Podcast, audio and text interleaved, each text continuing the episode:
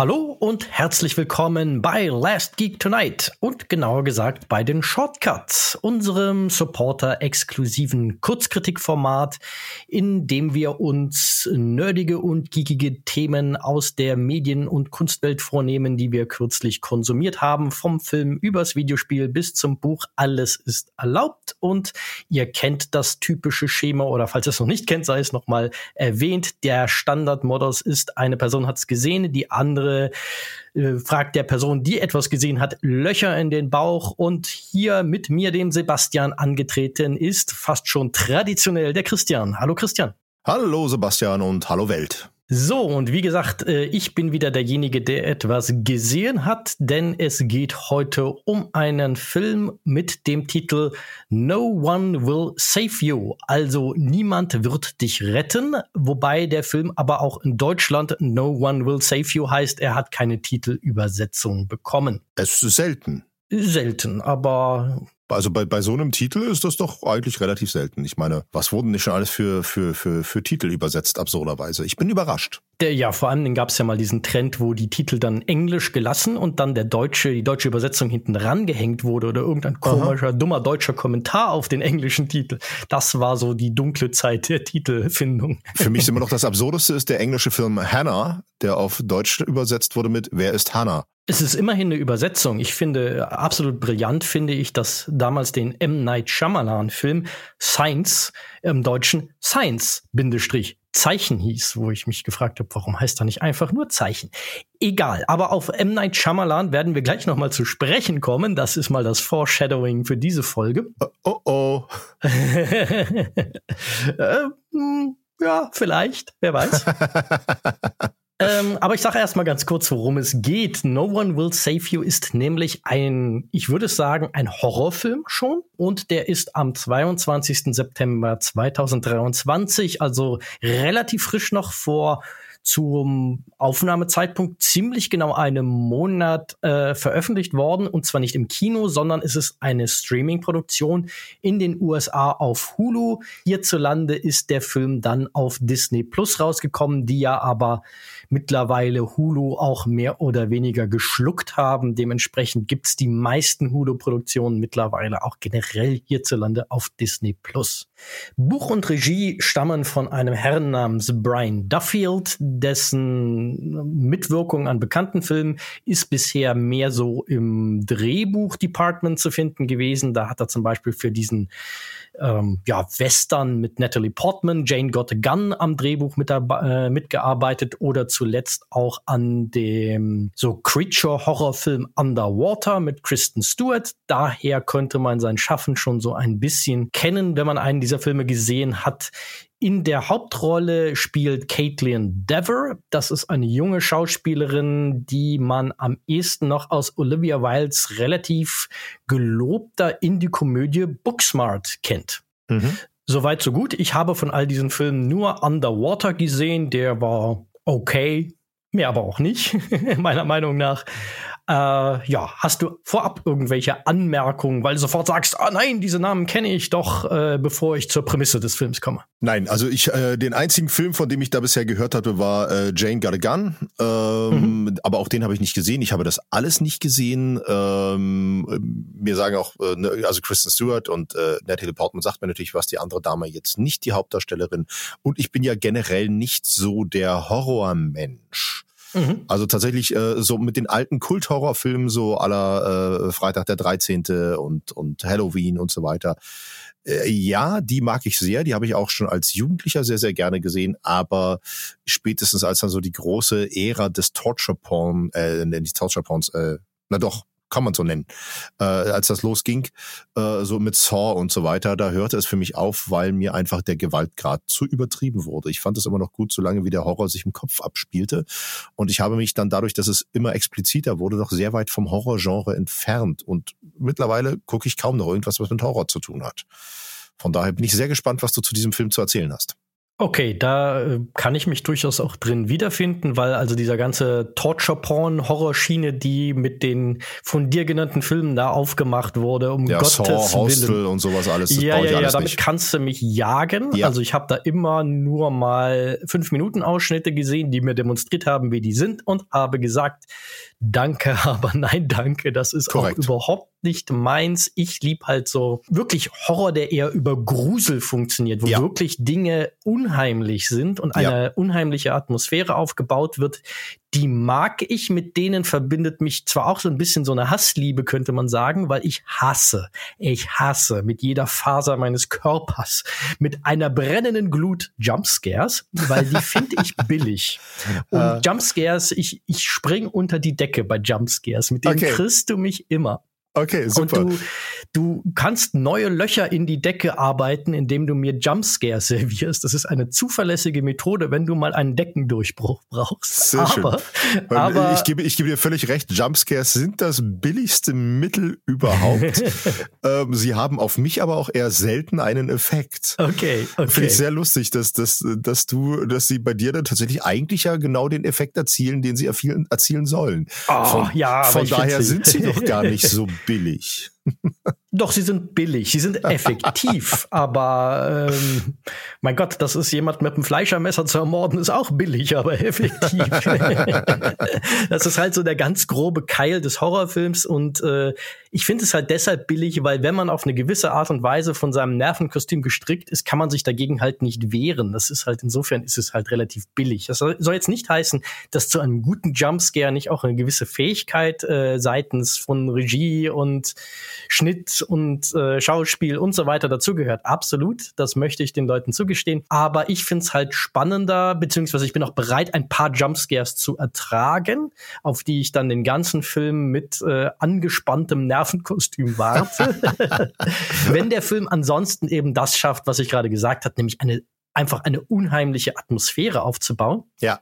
Und vor allen Dingen liebe ich so das klassische Lovecraftsche Horrorprinzip, Mhm. wo das Unheimlichste nicht unbedingt per se nur die Ereignisse in dem Film sind, sondern überhaupt der Gedanke, dass es eine Welt geben kann, in der solche furchtbaren Dinge existieren. Also diese, diese existenzielle Verunsicherung. Ja. Wenn Filme das hinkriegen, dann bin ich absolut dabei. Deshalb liebe ich zum Beispiel auch die ersten beiden Alien-Filme oder das Alien-Franchise generell, weil das ist ganz klassischer Lovecraft-Horror einfach. Es gibt ja diese berühmten Moment aus dem zweiten äh, Alien-Film, also Aliens von James Cameron, wo das kleine Mädchen Ripley fragt äh, oder zu, zu Ripley sagt, äh, meine Eltern haben mir immer gesagt, äh, dass es keine Monster gibt. Und dann antwortet Ripley, ja, leider doch. Und das kleine Mädchen fragt dann, warum erzählt man Kindern dann sowas? Das bringt eigentlich das Wesen von Lovecraftschen Horror für mich immer sehr schön auf den Punkt. Und sowas finde ich persönlich super. Ja. Aber jetzt, wo wir mal unser Seelen, äh, unser, unser Nervenkostüm und unsere generelle seelische und ideologische Einstellung zu Horror offengelegt haben, kommen wir doch mal kurz zu der Prämisse, was äh, so das Grund, äh, ah, ja, die, die, die Grundprämisse des Films ist. Haha, da habe ich eine kleine Schleife gedreht, verbal. Egal. So, es geht darum, dass die isoliert im Haus ihrer Mutter lebende junge Frau Bryn sich gegen Außerirdische wehren muss, die eines Nachts in ihr Haus einbrechen, das auch noch vereinsamt irgendwo auf dem platten Land liegt, wo sie dann, wie gesagt, völlig alleine ist. Ein Ereignis, das sie nicht nur in die Konfrontation mit den ungebetenen Gästen aus dem All zwingt, sondern auch äh, in die Konfrontation mit einem schrecklichen Ereignis aus ihrer Vergangenheit, das überhaupt erst zu dieser Isolation von ihrer Gemeinde, dem Menschen in dem nahegelegenen Kleinstadt, dem nahegelegenen Dörfchen geführt hat. Und darauf gekommen, mir diesen Film anzusehen, bin ich nicht etwa dadurch, dass der so ein bisschen Kritikerfurore gemacht hat. Das habe ich nämlich überhaupt nicht mitbekommen, wenn ich ehrlich bin, sondern mal wieder durch eine Empfehlung von niemand Geringerem als dem Großmeister des geschriebenen Horrors Stephen King der auf Twitter Folgendes gesagt hat. No one will save you. Brilliant, daring, involving, scary. You have to go back over 60 years to a Twilight Zone episode called The Invaders to find anything remotely like it. Truly unique. Und für all die des Englischen nicht so genau, mächtigen, übersetz mal. ich wollte es aber einmal im Originalwortlaut Ja, zitieren, absolut super. Ist äh, No One Will Save You. Brillant, gewagt, mitreißend, gruselig. Man muss über 60 Jahre zurückgehen zu einer Twilight Zone Folge mit dem Titel The Invaders, also übersetzt die Invasoren. Ich weiß nicht, ob die Folge wirklich so auf Deutsch hieß, um etwas auch nur annähernd Vergleichbares zu finden. Wirklich einzigartig. Also, man kann sagen, der Mann, der ja ein bisschen was von Horror versteht, war begeistert. Mhm. Und da dachte ich, das ist doch mal ein Blick wert. Ja, das ist ja auf jeden Fall auch eine, eine äh, ja, äh, eine, äh, wie heißt das denn? Eine Adelung? Nein. Ein Ritterschlag? Ein Ritterschlag, meine Güte, danke. Du siehst, äh, mir fehlt schon eine Adelung. Heieiei. Ja, da aber wird eine Adelheid aus ihm draus gemacht. Ja, super. Nein. Ich, ich habe mich auch gerade äh, in der Prämisse verhindert, äh, verheddert. Insofern Ja. sind wir da auf einem Level heute sprachlich. Also, es ist, äh, das ist schon ein Ritterschlag, wobei man ja ansonsten sagen muss, dass das King ja filmtechnisch eher weniger ein glückliches Händchen hat. Also äh, gerade was seine eigenen Verfilmungen betrifft. ja, vor allen Dingen ist ja das, das Lustige an Stephen King, jeder kennt ihn für seine Horrorromane. Ja. Und die guten Filme sind alle, also ich sag mal, die besten Filme, es gibt auch ein paar gute Horrorverfilmungen, so eine Handvoll, aber die besten King-Verfilmungen basieren halt auf seinen Nicht-Horror-Geschichten. Ja, Witzigerweise. Shaw- Shawshank zum Beispiel, ne? Ja. The Green Ja. Mile. Ja. Genau. Naja. Ja gut, also du bist dieser Prämisse gefolgt und äh, ähm, also beziehungsweise dieser, dieser Empfehlung gefolgt und ähm, ja, warst du gegruselt? Ich war gegruselt, um das mal vorwegzunehmen, aber nicht so sehr wie Stephen King anscheinend. Oder vielleicht war ich auch genauso gegruselt wie Stephen King. Ich finde den Film okay bis gut, aber die ganz große Begeisterung von äh, Mr. King, der würde ich mich nicht anschließen. Ich kann aber intellektuell nachvollziehen, warum sie bei ihm ausgelöst wurde. So würde ich es mal ausdrücken. Mhm. Und da können wir uns jetzt herantasten, warum das bei mir nicht ganz so gezündet hat, aber ich es trotzdem verstehen kann, warum andere Leute da sehr begeistert drauf gucken. Das kann Ja, ich dann- schon nachvollziehen. Dann taste mal. Dann taste ich mich mal voran. Und ich würde mal sagen, dass der Grund, also meine, meine Arbeitshypothese, warum Stephen King diesen Film so fantastisch findet, ist, dass er durchaus etwas sehr Originelles in einigen Punkten macht, vor allen Dingen in dem Ende, weil das Grundszenario ist ja erstmal maximal unoriginell eigentlich Mhm. mit den Außerirdischen, die in das Haus einbrechen. Ja. Äh, das ist zwar, ich würde schon sagen, da würde ich den Film auch loben. Das ist super spannend und atmosphärisch und gruselig erzählt. Es erinnert mich sehr stark an, da kommen wir nämlich wieder zu Herrn Shyamalan, aber nicht zum Shyamalan, wie man ihn heute kennt, sondern Shyamalan, als er noch richtig gute Filme gemacht hat. Nun erinnert es mich mit seiner Alien-Thematik natürlich sehr konkret an einen Film, wo es sehr unterschiedliche Meinungen gibt, von fantastisch bis, oh Gott, was war das denn? Nämlich Science, den ich ja gerade schon mal erwähnt habe. Ja. Weil da gibt es viele Parallelen. Es gibt dieses Setting mit Alien-Invasion in ländlicher Gegend. Das ist auch tatsächlich zu allem Überfluss noch das ländliche Pennsylvania, was kein Zufall ist, denn Duffield kommt wie Shyamalan auch aus äh, Philadelphia und wie Shyamalan, das war so ein bisschen wohl sein Jugendvorbild, hat er sich gesagt, hey, man kann auch in Philadelphia so Hollywood-eske Filme produzieren, man muss dafür nicht nach Los Angeles ziehen und das zieht er jetzt auch knallhart durch. Und, Also für alle, ähm, die sich jetzt fragen, wer zum Teufel ist Shyamalan?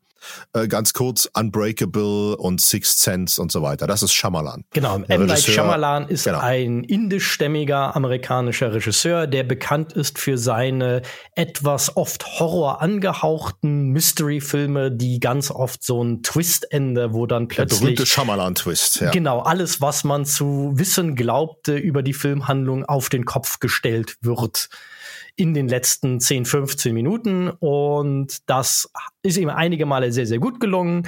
Und in den letzten Jahren ist ihm das eher nicht so gut gelungen. Und die Filme Es ist, waren. ihm, es ist ihm mehr nicht gelungen, als es ihm gelungen ist. So. das liegt einfach an der Zahl der Filme, die er mittlerweile gemacht hat. Ja. Ja.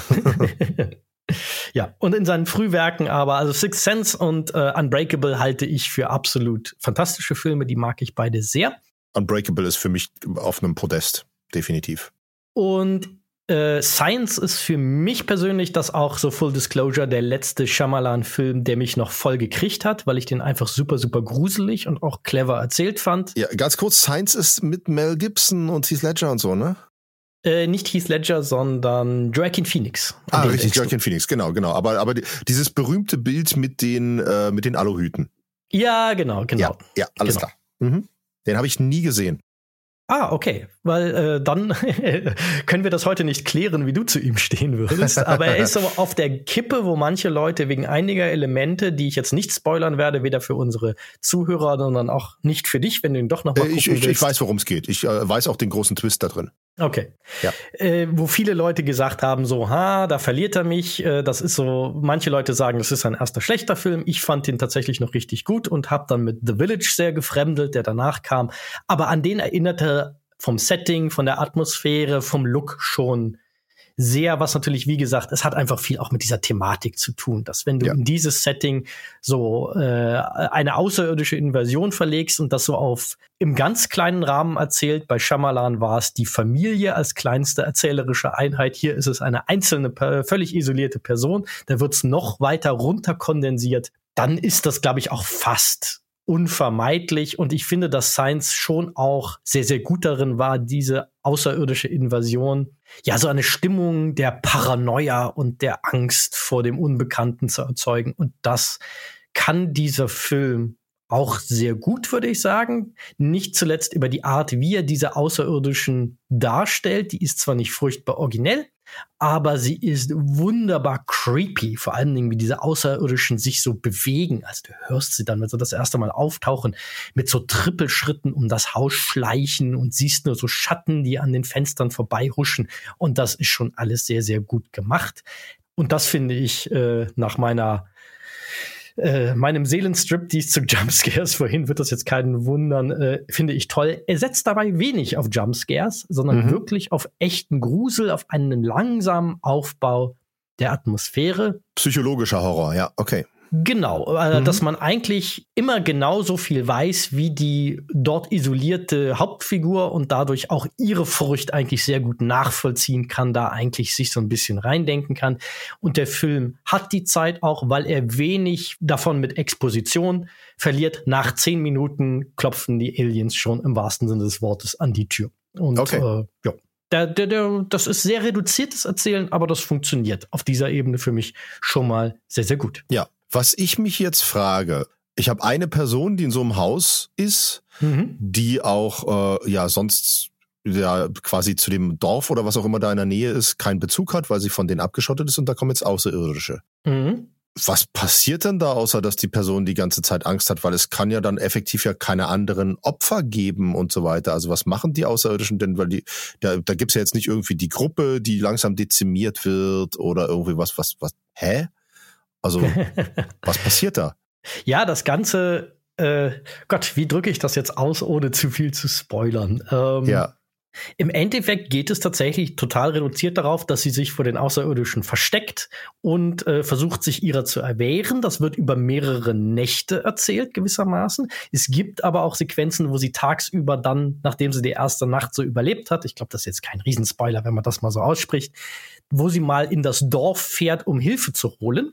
Aber es gibt da ja dieses, ich habe es angedeutet, ein Ereignis, das auch am Anfang des Films nur sehr angedeutet ist, das dazu geführt hat, dass alle in diesem Dorf sie meiden und dass das auch der Grund ist, warum sie isoliert ist. Und dann ist es natürlich, wenn man den Mund nicht aufkriegt, weil man solche Angst vor der Konfrontation mit diesen Menschen hat, sehr, sehr schwierig, Hilfe zu holen, um es mal so auszudrücken. Mhm. Und äh, das thematisiert der Film halt. Diese absolute Isolation ist eigentlich sein, sein Hauptthema. Dieses völlige Alleinsein, das auch im Titel No one will save you. Niemand wird dich retten. Du bist ganz auf dich allein gestellt. Und damit spielt der Film über seine überschaubare, ungefähr 90 Minuten Laufzeit eigentlich komplett. Und er hat dabei auch einen Erzählkniff, über den viel gesprochen worden ist, der ja, das sage ich äh, gleich mal vorweg, für mich so halb funktioniert hat, denn bis zum letzten Akt wird in diesem Film nicht gesprochen. Also Bryn ist komplett stumm, die führt auch keine Selbstgespräche. das fand ich manchmal fast so ein bisschen irritierend, weil Gott, da mag jeder ein bisschen anders ticken, aber wenn ich lange, lange alleine bin und dann so vor mich hin wurstele und Dinge machen, dann rutscht mir auch mal ein Wort raus irgendwann. Also ich würde dann nicht wochenlang einfach völlig stumm leben. Bryn hingegen aber sagt nichts. Und auch die anderen Figuren dann im Dorf sagen nie irgendwas. Das ist jetzt nicht, dass die in dem Sinne stumm wären. Auch Bryn ist nicht in dem Sinne irgendwie stumm oder gehörlos. Es ist nicht über sowas erzählt, sondern sie bringt halt kein Wort heraus. Und auch bei den anderen ist es sowas, so ein Ding drin von in der Auseinandersetzung passiert immer erst etwas, eine Handlung, die dann verhindert, dass noch irgendjemand etwas dazu sagt das ist als Ansatz interessant und für Bryn hat es, fand ich es erst befremdlich, später wird es dann so ein bisschen erzählerisch motiviert, warum es, äh, warum sie so stumm ist. Aber bei den anderen Figuren fand ich es auch ein bisschen bemüht. Also es war ein bisschen sehr ein, ein Gimmick, sage ich mal, wo mhm. ja, der jetzt nicht auch nicht nötig gewesen wäre aus meiner Sicht. Es hätte gereicht, glaube ich, wenn Bryn einfach kein Wort äh, aus den, wenn die einfach nicht die Zähne auseinanderkriegt, weil da versteht man es, wenn man sie besser kennenlernt, warum das so, so sein kann. Ja. Sag ich mal. Ja. Ja. Aber jetzt muss ich ja tatsächlich sagen, dass sich das für mich jetzt erstmal so als Grundprämisse eher ein bisschen langweilig anhört, wenn ich mir vorstelle, okay, die lebt dort alleine, da kommen die Außerirdischen, dann fährt sie einmal in das Dorf, um Hilfe zu holen, kriegt aber keine Hilfe. So effektiv, das klingt nach 90 Minuten Verstecke spielen. Ja. Oh, wie entsteht, also natürlich klar, wie der entsteht der Horror, ist schon klar durch diese Verstecksituation, diese Scheiße, ich werde entdeckt Situation. Mhm. Logisch. Aber ähm, Jetzt ist es dadurch, dass es ihr eigenes Haus ist, gibt es doch auch kein Geheimnis für sie zu entdecken und so weiter. Also was, äh, ich kann mir das gerade tatsächlich sehr schwer vorstellen. Diese Prämisse, dass sich die über 90 Minuten trägt. Ja, dass, äh, dass, dass das dann doch trägt, hat zwei Gründe. Zum einen werden die ganzen Ereignisse da auch da, muss man ein bisschen vorsichtig jetzt drüber reden, ohne zu viel zu spoilern, werden die so ein bisschen zum Spiegelbild äh, oder sagen wir mal auch zum Katalysator der halt Bryn in die Auseinandersetzung mit ihrem verdrängten oder teilverdrängten, sie verfolgenden ja, Urkatastrophe für ihre Psyche, nenne ich es jetzt mal, äh, da sie in die Konfrontation zwingt und sie daran zu zwingt, Dinge zu tun, die sie wieder daran erinnern, was damals vorgefallen ist, dass ihre Isolation hervorgerufen hat. Mhm. Und das funktioniert ganz gut und es gibt ein anderes Element, das deute ich jetzt mal auch wieder aus Spoilergründen hier nur an. Ich würde sagen, wir machen zum Abschluss, wenn du damit fein bist, dich hier spoilern zu lassen in äh, Vertretung für unsere Zuhörerinnen und Zuhörer, machen wir einen kleinen Spoiler-Teil. Ja, ja, ja, machen wir. Ich habe da, ich werde mir den Film nicht angucken, äh, weil einfach ja also ich glaube nicht, dass ich mir angucken werde. Von daher können wir gerne spoilern. Und ich habe aber auch grundsätzlich mit Spoilern relativ wenig Problem. Außer bei Sachen, die mir extremst wichtig sind. Und das ist jetzt hier nicht der Fall. Vielleicht werden dann sogar die Spoiler eher dazu führen, dass ich sage, ah, jetzt interessiert es mich. Aber äh, dann deute ich es ne, an diesem Punkt mal nur an und dann ähm, werde ich es, es im Spoiler-Teil gleich noch ein bisschen vertiefen. Bryn hat eine erstaunliche Wehrhaftigkeit, um es mal so mhm. auszudrücken. Das heißt, die geht auch irgendwann zunächst so ein bisschen unfreiwillig, sage ich mal, so ein bisschen im Affekt, in einer panischen Abwehrreaktion gegen die Außerirdischen vor. Und das wird dann immer geplanter. Und das ist halt das, was dann die restlichen, sage ich mal, nach den ersten 30 Minuten den restlichen Film auch ganz stark Klingt so, als hätte man dann irgendwann Mitleid mit den Aliens. Sie, ähm, man hat dann Angst um die armen Außerirdischen. Die wollten doch nur, die, die wollten doch nur irgendwie tanken.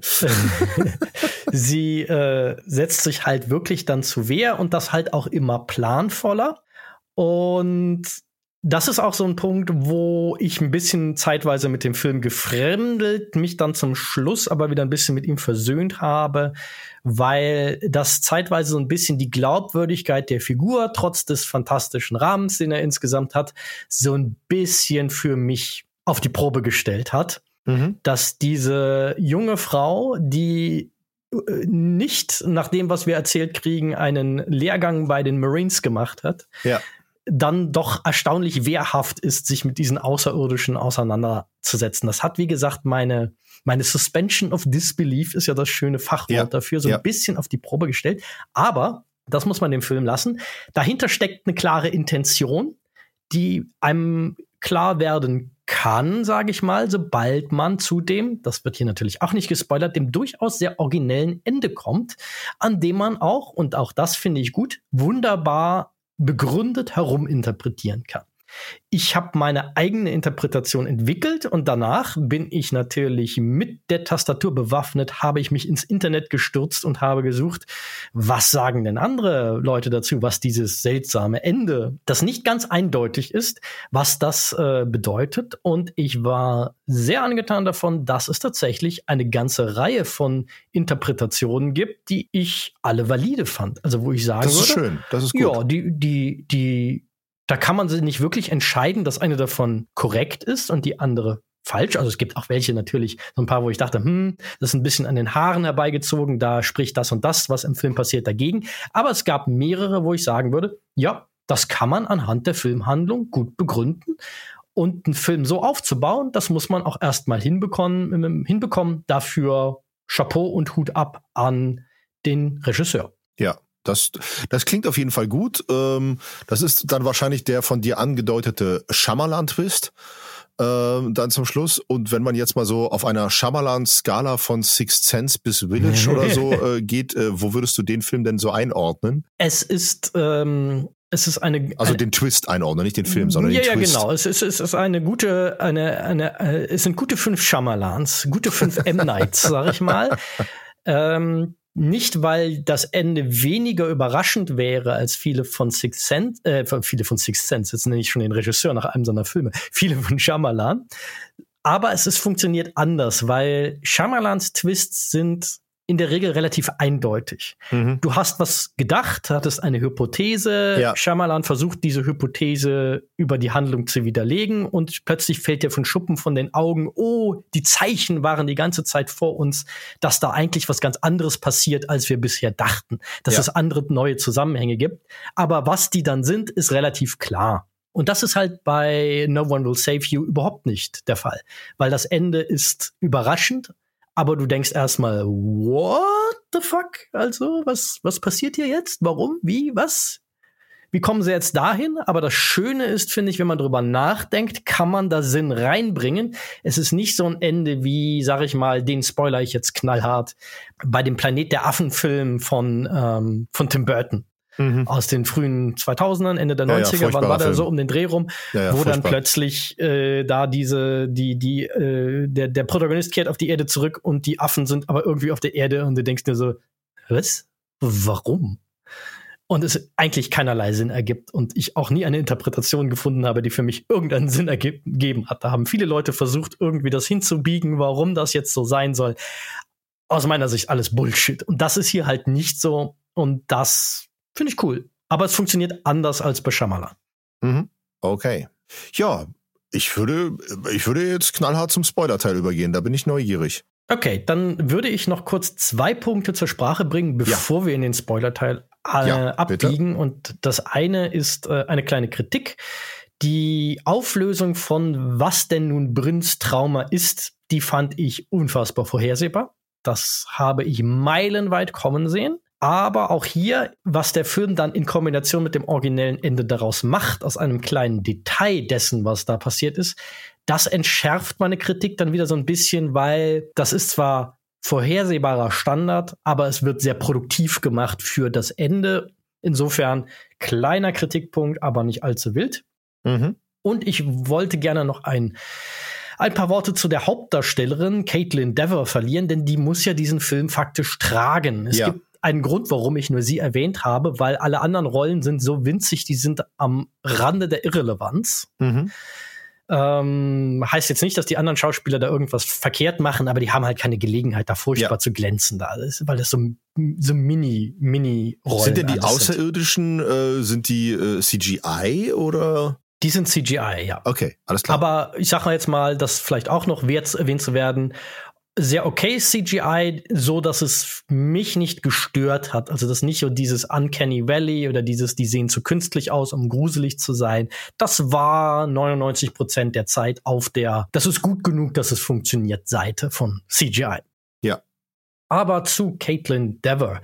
Bei der hatte ich nämlich zunächst auch etwas gemischte Gefühle, aber in der Rückschau würde ich schon sagen, die macht ihre Sache gut. Denn ich hatte erst so ein gewisses Fremdeln, weil ihre Performance so ein bisschen seltsam wirkte, auf mich so ein bisschen off.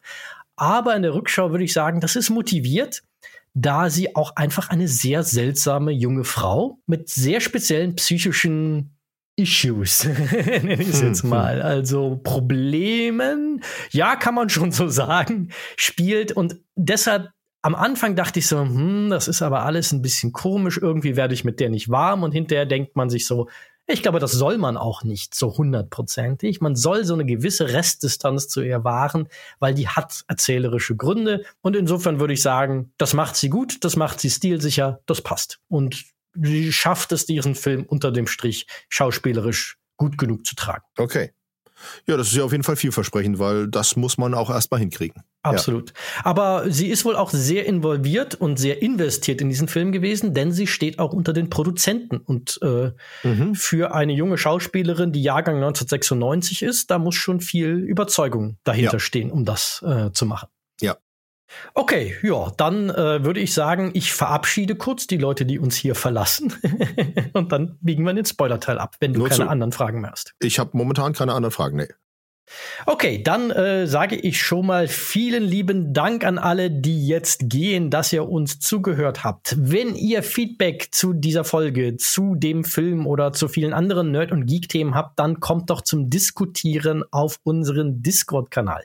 Wenn ihr das hier hört, dann seid ihr ja ganz tolle Unterstützer, denn dies ist ja ein Supporter-Format, die uns auf Steady oder Patreon ein bisschen was ins Sparschwein werfen, damit wir mehr Formate wie diese hier machen können. Dafür gibt's wie immer immer eine dicke, fette Liebeskartoffel. Vielen Dank, ihr seid großartig. Wenn ihr uns darüber hinaus noch was Gutes tun wollt, dann könnt ihr uns gerne eine gute Bewertung auf Apple Podcasts und oder Spotify geben. Am liebsten sogar eine geschriebene Rezension, denn das hilft besonders auf Apple Podcasts dabei, dass wir sichtbarer werden, dass unser Podcast sichtbarer wird. Das ist ganz toll, wenn ihr das auch noch machen könnt. Aber wenn ihr darauf keinen Bock habt, dass ihr uns schon Geld gebt, ist schon großartig genug. Wo ihr uns sonst findet, werdet ihr als Supporter wissen, dass wir auf YouTube unterwegs sind, dass wir auf Twitch unterwegs sind, auf allen möglichen Social Media Kanälen. Wenn es trotzdem Bedarf gibt, da mal was nachzuschlagen, alle Links gibt's auf www.lastgeektonight.de. In diesem Sinne, möge die Macht mit euch sein. Live long and prosper and thanks for the fish. Ciao und bis zum nächsten Mal. Es sei denn, ihr wollt noch Spoiler hören. Tschüss und äh, hallo. So, jetzt kommen wir nämlich zum Spoiler-Teil und ich meine Spoiler ernst. Ich rede jetzt knallhart über das Ende. Also, wenn ihr das nicht hören wollt, jetzt noch abschalten. So, ich komme aber zuerst mal zu dem Thema. Ich hatte ja schon gesagt, die erstaunliche Wehrhaftigkeit von Bryn hat mich ja. irritiert am Anfang. Und jetzt spreche ich es einmal aus. Bryn ist ein fucking Killer.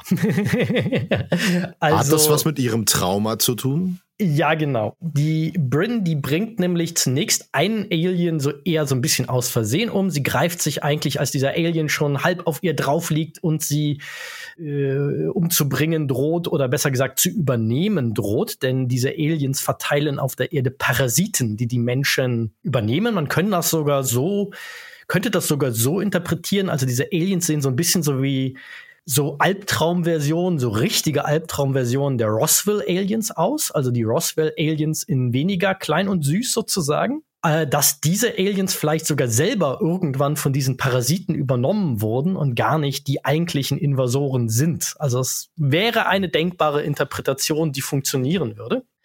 Und äh, dieses Alien äh, will ihr dann auch so einen Parasiten in den Hals pflanzen, in einem wirklich widerlichen äh, Body-Horror-Konzept, das da zur Anwendung kommt. Und dann rammt sie ihm halt so eine Glasscherbe, die sie gerade noch so zu greifen kriegt, einfach in den Schädel und dann kippt er halt tot um. Und an dem Punkt könnte man noch sagen, puh, da hat sie aber Glück gehabt. Aber sie fängt dann an, die Tatsache, dass, wie du es ja richtig gesagt hast, dass es ihr Haus ist, zunehmend für sich zu nutzen und stellt diesen Aliens erstaunlich ausgeklügelte und teils sogar richtig sadistische Fallen. Und das eskaliert dann immer weiter. Also sie bringt dann so ein, zwei, drei normal große Aliens um die Ecke und dann kommt irgendwann Mama Alien und auch Mama Alien wird mit einer unfassbar geschickten Falle mit Feuer äh, und explodierendem Auto und allem Möglichen in eine Falle gelockt und umgebracht. Und da habe ich dann zwischenzeitlich gedacht, so, warum kann diese junge Frau alles? Das alles. Und die war bei den Pfadfindern, das war ganz einfach. ja, aber die war aber bei den, bei den Navy SEAL Pfadfindern, die Frau. Also hallo, da mit den Pfadfindern, da will ich mich aber nicht anlegen. Also, wenn diese Pfadfinder in die Stadt kommen, dann ziehe ich um, sage ich dir. Kauf Nein. einfach nur Kekse. ja, aber die ganze Packung, sag ich dir. Ja. Ähm, Nein, sie war nicht bei den Pfadfindern. Ich finde es auch immer noch, also ich bin auch immer noch nicht ganz sicher, was ich davon halten soll. Aber irgendwann wird dann aufgelöst, dass der Grund, warum ihre, also warum alle Leute in dem Dorf sie, sie meiden, ist, dass sie als ich würde mal so sagen, ich bin ja sehr, sehr schlecht im Alter schätzen von Menschen. Ich würde mal so sagen, so ungefähr im Alter von zwölf oder sowas hat sie ihre beste Freundin im Affekt ermordet. Und zwar läuft das so ab, dass die beste Freundin und sie haben irgendeinen Streit, der wirkt jetzt nicht so wild, aber die beste Freundin schubst dann Bryn. Aber jetzt auch nicht irgendwie so, dass du denkst, boah, ist das brutal, sondern sie schubst halt sie, dann fällt sie kurz hin und dann macht sie etwas, was halt eine krasse Reaktion ist, nämlich sie nimmt sich einen Stein und rammt ihn ihrer besten Freundin mit voller Wucht auf den Kopf. Und das bringt die Freundin um und das ist dann der Punkt des Bruches mit ja, mit dem Rest des Dorfes weniger überraschend, besonders natürlich mit der auch in dem Film auftretenden Mutter von dieser besten Freundin. Das ist verständlich, ja. Das ist sehr verständlich, ja. Und das ist insofern ganz geschickt auf einer Seite erzählt, dass man, sie ist halt so elf oder zwölf. Mhm. Das heißt, es ist so ein Alter, wo man einerseits sagen könnte, hm, sie hat einen furchtbaren Fehler gemacht, aber sie hat vielleicht daraus gelernt. Naja, ist ein bisschen, äh, äh, ist ja noch gar nicht so lange her, dass wir hier in Deutschland diesen krassen Fall hatten. Ja. Mit, mit, ja. mit den beiden Mädchen, die ihre äh, Schulkameraden da umgebracht haben, wo man ja auch sagt, so eigentlich ist man in dem Alter doch schon so weit, dass man das denken kann. Das ist es halt. Und genau das schafft ja. halt diese Ambivalenz des Ganzen, weil es ist einerseits, sie ist noch jung, andererseits, sie ist alt genug, um zu wissen, dass das katastrophale Folgen haben kann, wenn ja. man jemanden mit voller Wucht einen großen, dicken Stein auf den Kopf schlägt. Ja einerseits ist es halt ein bisschen provoziert. Also man könnte noch sagen, ja, es war eine extreme Überreaktion im Affekt. Andererseits mhm. denkt man auch wieder, boah, diese Reaktion ist aber so krass, wenn du das dann siehst, dass die eigentlich nicht zu rechtfertigen ist, selbst in ja. dem Alter. Du schwankst halt so hin und her. Ja. Und dann macht halt dieser Film dieses Metzel-Szenario auf, wo sie regelrecht zwar schon auch immer noch eine verängstigte junge Frau bleibt, der die Aliens ja wirklich ans Leder wollen, wie alt ist die junge Frau, ganz kurz? Das haben wir, glaube ich, noch gar nicht gesagt. Ich würde sie mal so auf Anfang bis Mitte 20 schätzen. Okay, so also so grob zehn Jahre später. Ja, mhm. ja. Dann muss sie aber in den zehn Jahren eine ziemliche Kampfausbildung gehalten haben, ne? Naja, vor allem. Oder, oder zumindest eine, eine, eine, äh, ich baue Fallen-Ausbildung. Ja, das ist jetzt so, wie gesagt, das ist, ich bin auch immer noch nicht ganz sicher, was ich davon halten soll, wie effektiv sie ist.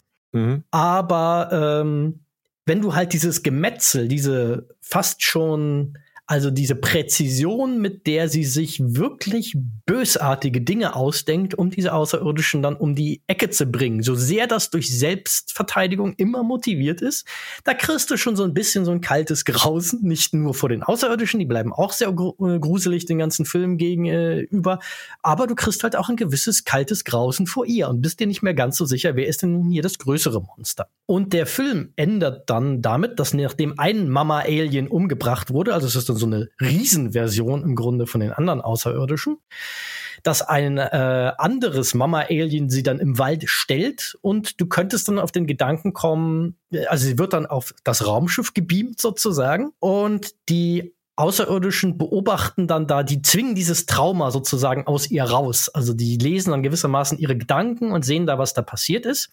Und die haben natürlich auch zur Kenntnis genommen, dass diese äh, junge Frau eine ganz schöne Badass-Dame ist. und dann erfolgt im Grunde auf einen Schnitt. Sie wacht auf. Es wirkt im ersten Moment so ein bisschen so, als wäre nichts passiert, aber, aber, große Wendung, stellt sich heraus, plötzlich alle in dem Dorf sind plötzlich wieder gut Freund mit ihr. Und äh, im Grunde ist so ihr größter Wunschtraum erfüllt worden. Alle mögen sie wieder, alle äh, finden sie toll.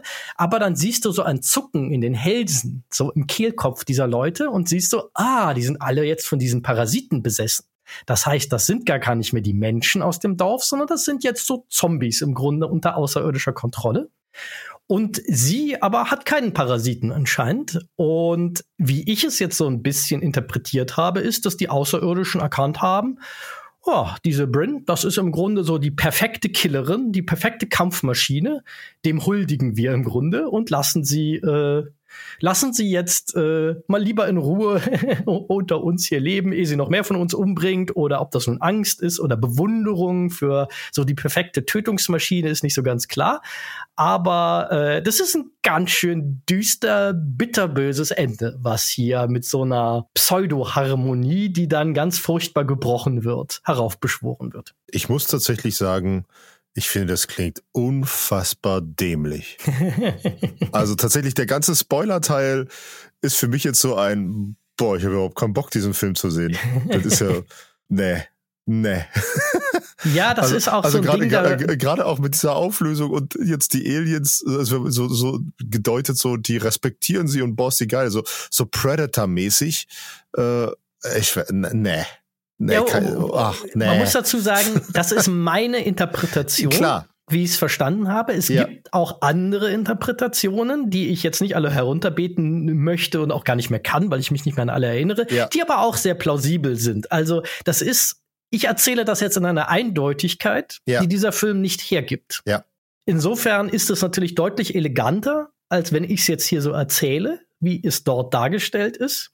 Aber ja, das ist so ein Ende, da werden sich die Geister dran scheiden und aus gutem Grund.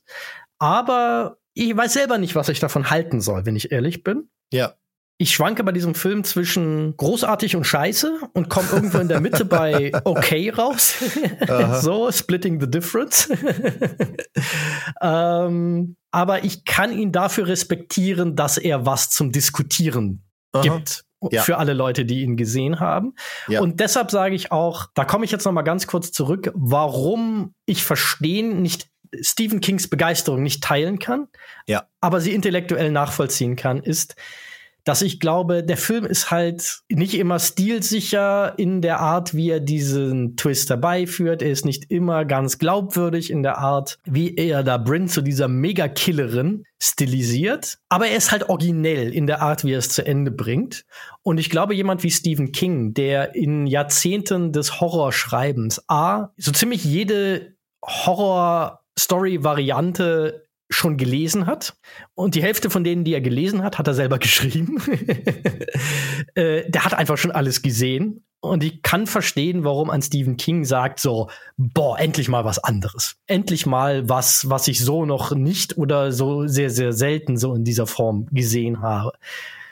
Und ja, wie gesagt, ich kann das nachvollziehen, aber ganz folgen kann ich ihm denn nicht. Für so gut halte ich den Film nicht, weil er dann doch so ein paar wunde Punkte aus meiner Sicht hat in der Art, wie es dann umgesetzt ist.